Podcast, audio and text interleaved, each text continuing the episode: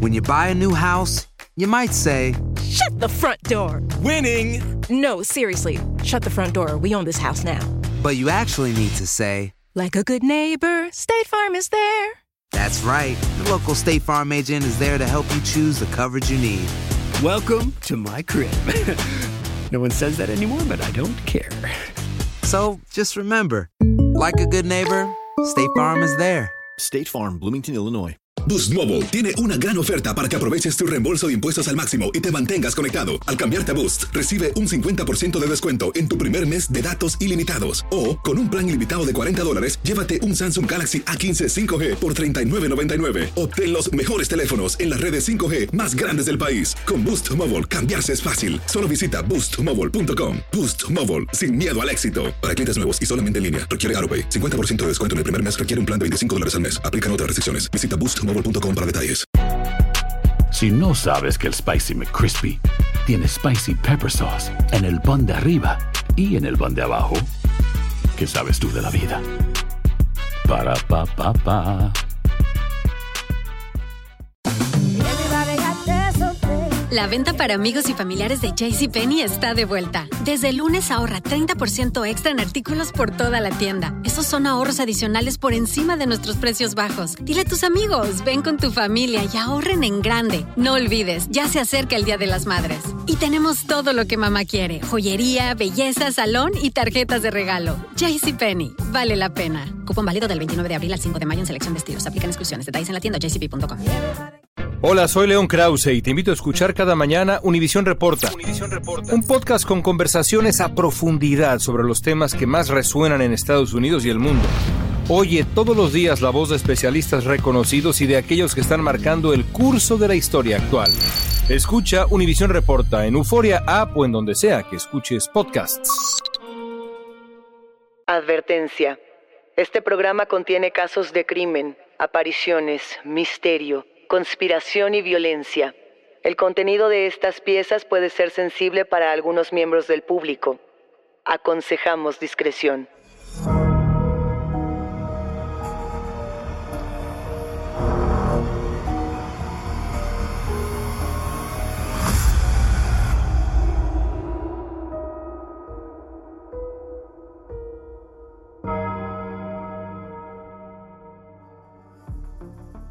Saludos enigmáticos, bienvenidas, bienvenidos a esta conversación con nuestros especialistas en misterio.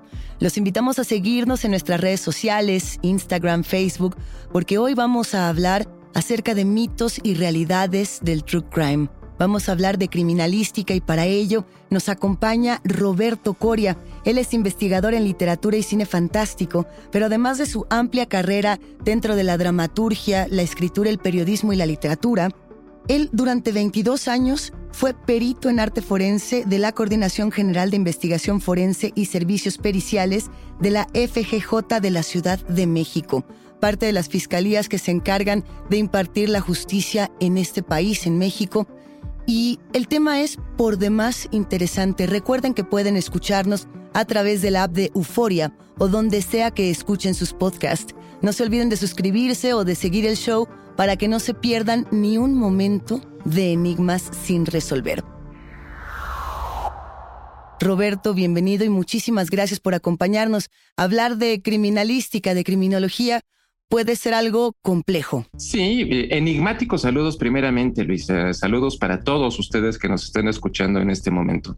Para empezar, yo creo que es muy necesario eh, delimitar perfectamente que son dos cosas distintas. Usualmente tanto en la prensa, en los eh, medios, en los programas de televisión, en las películas, utilizan los dos términos como si fueran sinónimos. Y tanto la criminalística como la criminología son dos cosas completamente diferentes, con objetivos, con objetos de estudio completamente distintos, mientras la criminología es la disciplina que utiliza los conocimientos de la psicología, de la sociología, de la antropología social para eh, identificar las razones que llevan a una persona a delinquir y establecer los mecanismos para rehabilitarla, para reinsertarla socialmente. La criminalística es la disciplina auxiliar del derecho porque es aplicable para todas las ramas del derecho, que utiliza los conocimientos de las ciencias naturales. Es una forma de ciencia que estudia pues todos los vestigios físicos que el eh, perpetrador deja detrás de sí en el momento de cometer eh, un delito. Entonces, eh, es necesario que lo establezcamos. En podcasts como este, Roberto Enigmáticos, sabemos bien que el crimen, que los asesinatos son parte de nuestro imaginario cotidiano. A veces ocupamos estos términos, como bien lo mencionas, de manera equivocada o mezclada porque se vuelven parte de lo natural una vez que un género de estas dimensiones, Roberto, cobra una pertinencia tan grande cuando nos damos cuenta de que en todas partes, en aplicaciones, en libros, en series, en streaming, todo se trata de true crime. Pero ¿cómo se aplica? E, es decir, ¿cómo sabemos cuando realmente estamos viendo un, ejercicio de investigación claro y cuándo no? ¿Cuándo estamos nada más jugando al detective en la pantalla o en el sonido? Vaya, de entrada, eh, nosotros utilizamos de maneras muy diferentes, dependiendo del contexto, la palabra crimen, la palabra delito, que podemos considerarlas como, como sinónimos.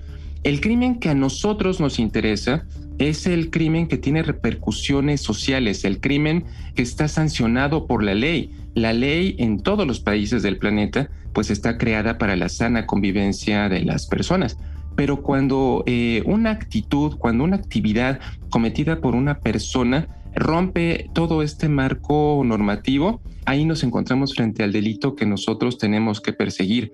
Y todas las instituciones, todas las, eh, todos los departamentos de policía, todas las fiscalías eh, de justicia en el mundo, todas estas instituciones tienen todo un procedimiento, tienen una manera clara de iniciar la investigación Aquí en México se llama carpeta de investigación.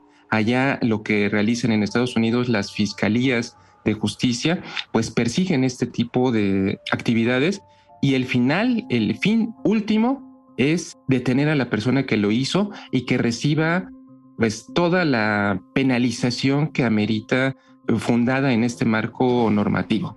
Tenemos muchos ejemplos en la cultura pop, Roberto, de cómo se manifiesta el true crime y cómo se manifiesta o no se manifiesta el verdadero uso de la criminalística. Es decir, cuando nos damos cuenta de que hay un escritor, una escritora, un guionista que quiere hacer un misterio, pero que en realidad no sabe cómo funcionan estas estructuras y con lo que nos estamos encontrando es con una falsa aventura, lo cual no está mal. O sea, no, no, no venimos a criticar, sino a decir en dónde sí se aplica y en dónde no. Teníamos ejemplos desde lo más pop, como podría ser CSI, hasta como podrían ser estas sagas de crimen que hemos visto en todos los estantes de las distintas librerías. Pero ¿qué conocemos acerca de esta representación, de este tipo de prácticas en la cultura pop? ¿Por cuál nos podríamos ir? Pues yo creo que definitivamente por estos ejemplos que tú acabas de mencionar, todos tenemos una cercanía y un contacto muy, muy estrecho con el tema. E, en algún momento alguien eh, mencionó este, en mi círculo que todos tenemos un detective dentro. Y esto es porque pues no tenemos a veces confianza en el correcto actuar de nuestras instituciones.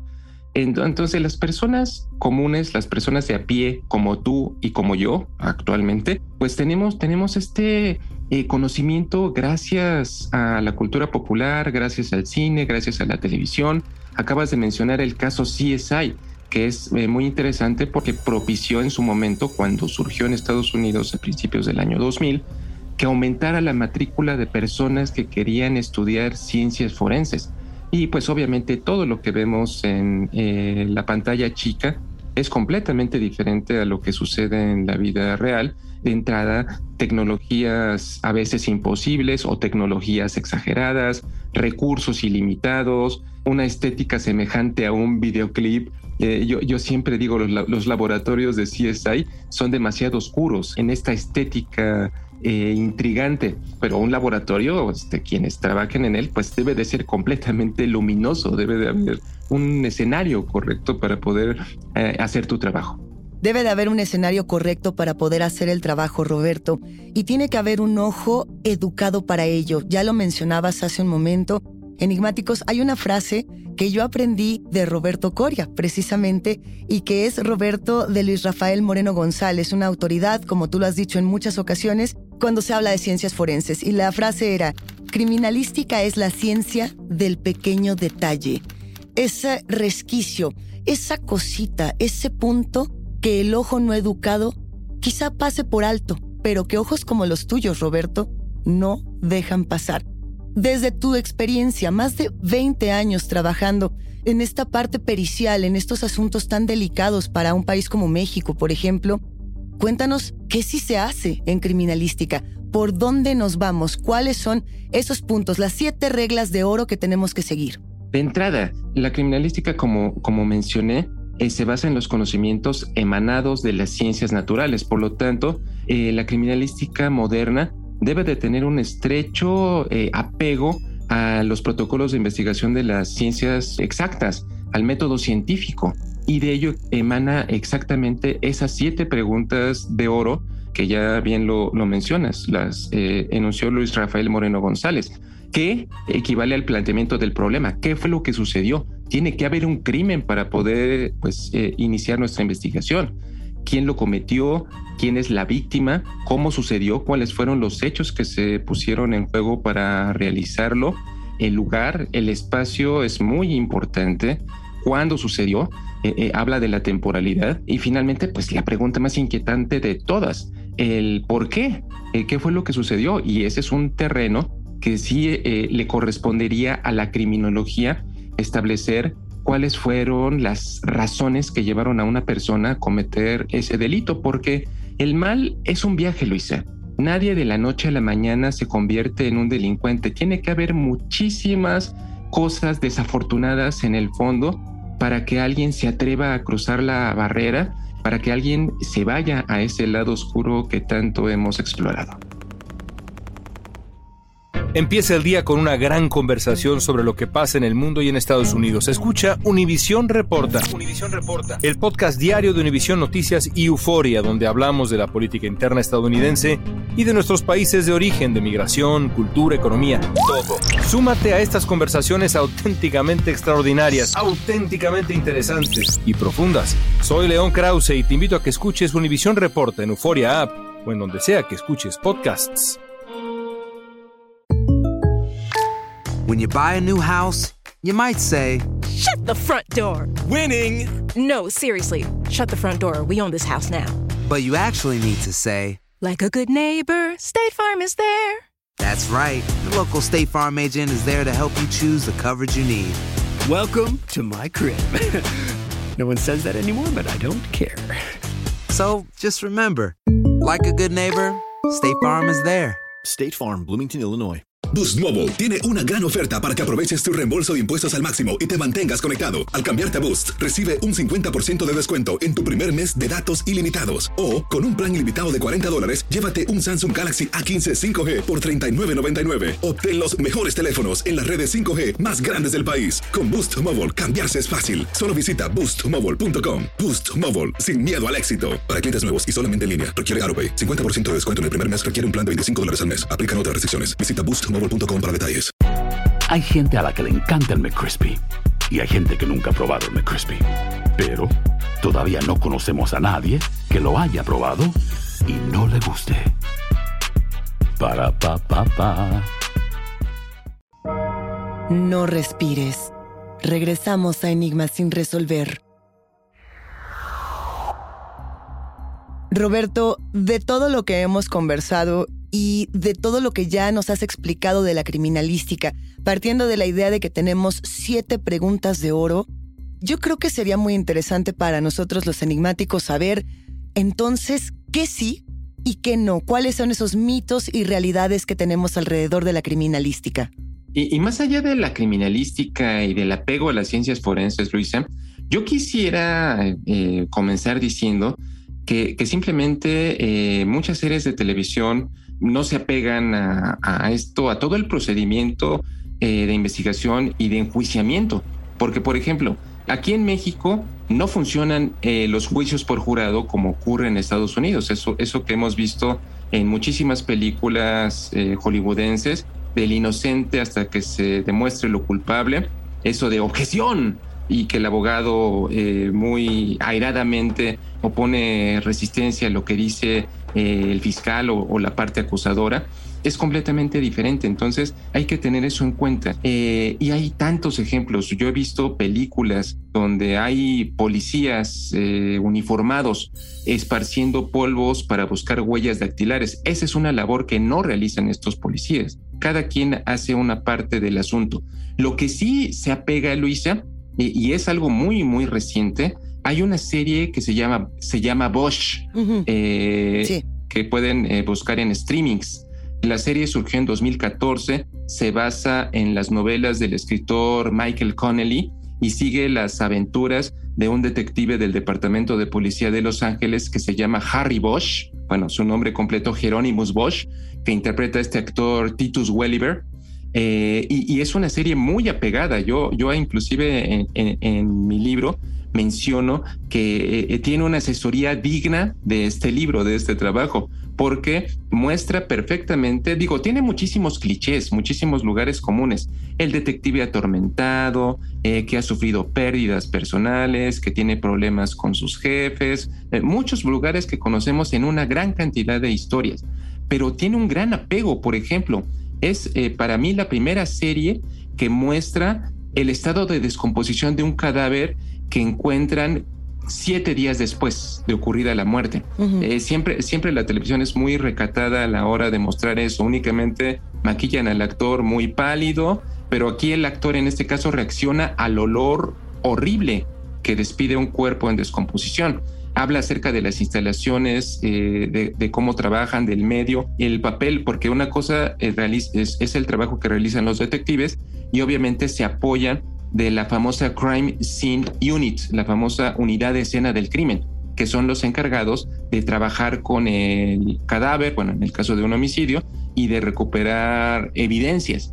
O, por ejemplo, la serie original de La Ley y el Orden, que acaba de regresar apenas hace muy poco y que ya puede eh, verse su temporada número 22, 21 eh, y 22, eh, sí es una serie muy apegada porque muestra todo el engranaje judicial primeramente la investigación del delito de parte de los policías y luego, ya cuando atrapan al responsable, eh, todo el procedimiento del juicio, toda, la manera en la que es llevada a los tribunales. Yo diría que esos son ejemplos que, que funcionan y que me gustan. Y sin duda, Michael Connelly, el autor de estas primeras novelas de Bosch, es uno de sus grandes referentes, Roberto. Pero a ver, tenemos por ahí ejemplos, digamos, eh, que podemos tocar, que podemos contar, que podemos narrar y que de pronto se vuelven parte del imaginario colectivo de lo que es eh, un perito o un criminalista. Por ejemplo, tú mencionabas el del polvo a las huellas. Yo te lo planteo con la luz neón que puede detectar sangre y fluidos corporales en las habitaciones. ¿Eso qué tanto se usa en las investigaciones estadounidenses, mexicanas o latinoamericanas? Sí se utiliza, o sea, eh, eh, el efecto de quimoluminiscencia que despiden los fluidos eh, orgánicos, saliva, sangre, sí es un ejemplo que se, que se utiliza. Aquí en México se utiliza dependiendo de las circunstancias. En Estados Unidos también se aplica siempre y cuando los investigadores consideren pertinente hacerlo. La prueba del polígrafo, por ejemplo, el decir la verdad absoluta o la mentira más practicada, ¿eso funciona? Eh, sí funciona, pero es una prueba completamente subjetiva. Es una, yo, yo le llamo, no es una prueba plena. Ningún juzgado, ni en México ni en Estados Unidos, la acepta como prueba plena. Tiene que estar robustecida por muchísimas declaraciones. Eh, eh, el famoso polígrafo, el detector de mentiras, reacciona de manera ante las em, eh, reacciones de las personas que están este, declarando, reacciones de pilosidad, pero debe de ser complementada por una serie de preguntas, por una serie de pruebas.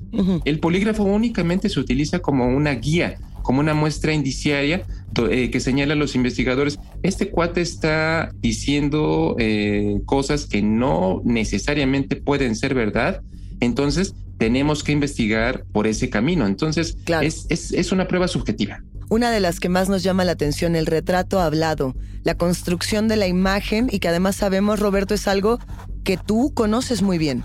Sí, porque yo trabajé durante 22 años haciendo eso. El famoso retrato hablado, que debo de decirlo, el término retrato hablado es equivocado. Y, es algo Anda, que... desde ahí. Y, no, y es algo, o sea, mi oficina en la Fiscalía Tlalpan decía departamento de retrato hablado. Es, eh, se, ha dicho de una manera eh, indiscriminada a lo largo de los años y de manera, de manera incorrecta. Ese famoso dibujo o esa, esa fotografía que se exhibe en los medios de comunicación, eso se llama retrato compuesto porque es un retrato compuesto con, obviamente, mi habilidad como, como perito, pero sobre todo con información que proporcionan los testigos, la persona que ha sido víctima o, testigo del hecho criminal. Entonces, eh, se construye con información recuperada de la memoria y ahí viene un aspecto muy importante. Una persona que solamente observa durante 15 segundos a un sujeto que le quita su dinero o que comete otro crimen, está presa del nerviosismo, de eh, incertidumbre, o sea, muchas veces las condiciones de iluminación. Imagínate, tú en tu carro en la noche estás manejando, te detienes en un semáforo y, de repente te tocan el, el, vidrio y ves a un cuate con una pistola. ¿Qué posibilidades tienes tú realmente de ver a ese sujeto? Ver y observar son dos cosas completamente diferentes. Observar implica aplicar todos nuestros sentidos hacia la percepción de algo. Pero yo diría que en ese sentido, dada la precariedad de la situación que atraviesa la persona y donde solamente cuenta con unos segundos para observar al, sujeto, yo diría que de cada 10 retratos que elaboré, yo diría que tres son completamente exitosos y, y muchos pueden decir, ay, pues es bien poco. Eh, no, si tenemos en cuenta todos esos aspectos que acabo de mencionar y partiendo de que no tenemos nada de lo cual asirnos, es un muy buen número. Ese es otro mito larguísimo del cual podría hablar horas y horas. Oye, pues hablando justamente de esta experiencia tan personal, tan íntima como puede ser el intercambio de un rostro, el contacto con una experiencia tan fuerte para la persona que se acerca a ti, Roberto, ¿cuál es ese rostro que más te impresionó? O ese, ese retrato que tú recuerdes que digas, no puedo sacarme de la cabeza esto que pasó durante mi trabajo? Pues eh, no, tan, no tanto en el sentido de eh, no puedo sacármelo de mi cabeza, querida, porque eh, yo creo que todo aquel que trabaje en esto debe de tener perfectamente en cuenta que es precisamente parte de su trabajo. No podemos arrastrarlo a nuestra vida personal, si no sería verdaderamente difícil. pero algo que yo recuerdo, un retrato de mis primeros días, apareció el cuerpo de un chico carbonizado, porque carbonizar y, calcinar son dos cosas diferentes.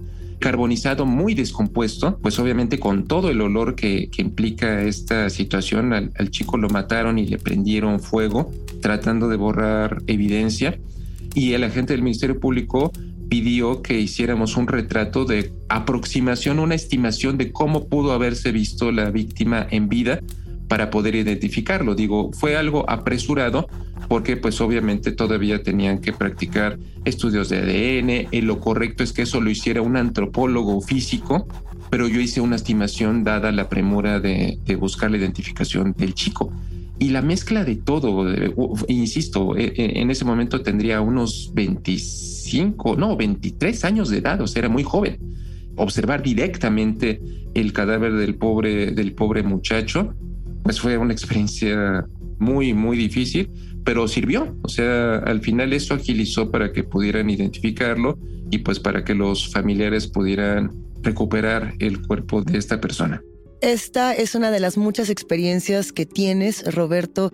Eh, muchas otras no las podremos contar porque se quedan como parte de las investigaciones. El agradecimiento profundo de que nos abras esta parte de tu persona, de tus recuerdos y sobre todo de estas experiencias que nos ayudan a dar verosimilitud a los relatos policiales. Hablemos de tu libro. Pues muchas gracias. De, entrada, eh, yo diría que es eh, para mí el final de una era, el inicio de otra. Tú ya mencionaste eh, los 22 años que trabajé en este lugar, un lugar donde pues viví cientos de experiencias que de alguna manera me ponen pues en cercanía con las partes más terribles de la que es capaz un ser humano. Entonces yo siempre he tratado de exorcizarlo a través del arte, poner al servicio de todas las personas que quieren escribir, sea para cuento, para novela, para serie de televisión, para película, estos conocimientos y que puedan utilizarlos para fortalecer su trabajo Bernardo Fernández Beff, a quien tú conoces muy bien, él tiene, es, digo, para los que no eh, saben quién es, yo diría que es uno de los eh, más eh, famosos, más prestigiados escritores de policíaco en México en este momento, ilustrador, comiquero, pero él tenía una máxima que de alguna manera me movió y me inspiró, es, él dijo, si quieres que la gente crea tus mentiras, debes documentarte.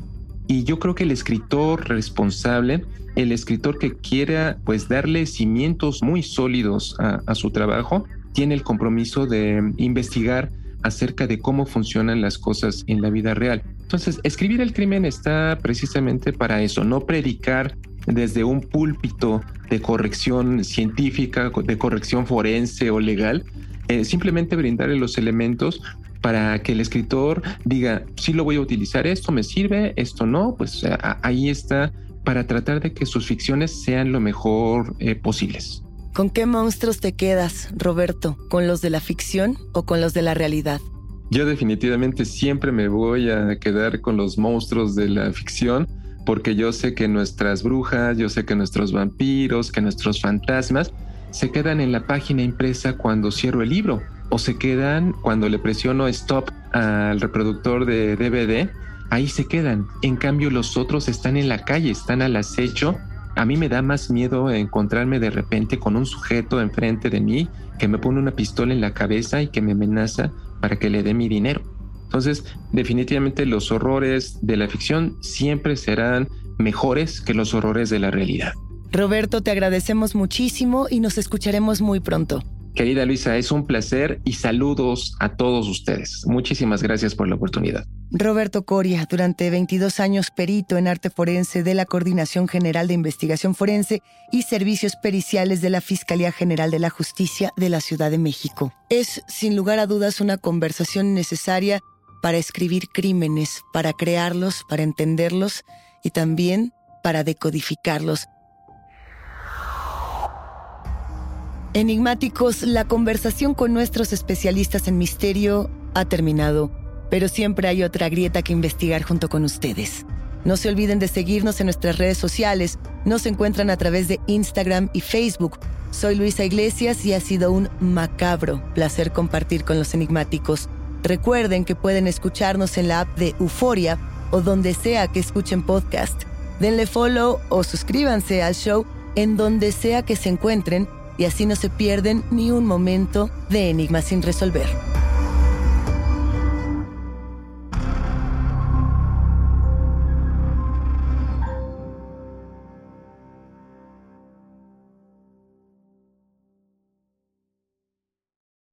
Univisión Reporta es el podcast diario de Univisión Noticias y Euforia en el que analizamos los temas más importantes del momento para comprender mejor los hechos que ocurren en Estados Unidos y el mundo. Reporta. Me llamo León Krause. Quiero que escuches en el podcast Univisión Reporta. Óyelo a la hora que quieras y desde cualquier lugar, por Euforia App o donde sea que escuches tus podcasts. Boost Mobile tiene una gran oferta para que aproveches tu reembolso de impuestos al máximo y te mantengas conectado. Al cambiarte a Boost, recibe un 50% de descuento en tu primer mes de datos ilimitados. O, con un plan ilimitado de 40 dólares, llévate un Samsung Galaxy A15 5G por $39.99. Obtén los mejores teléfonos en las redes 5G más grandes del país. Con Boost Mobile, cambiarse es fácil. Solo visita boostmobile.com. Boost Mobile, sin miedo al éxito. Para clientes nuevos y solamente en línea, requiere AroPay. 50% de descuento en el primer mes requiere un plan de 25 dólares al mes. Aplican otras restricciones. Visita para detalles. Hacer tequila, don Julio, es como escribir una carta de amor a México. Beber tequila, don Julio, es como declarar ese amor al mundo entero. Don Julio es el tequila de lujo original, hecho con la misma pasión que recorre las raíces de nuestro país. Porque si no es por amor, ¿para qué? Consume responsablemente. Don Julio Tequila, 40% alcohol por volumen, 2020. Importado por Diageo Americas, New York, New York. Si no sabes que el Spicy McCrispy tiene Spicy Pepper Sauce en el pan de arriba y en el pan de abajo, ¿qué sabes tú de la vida? Para, pa, pa, pa.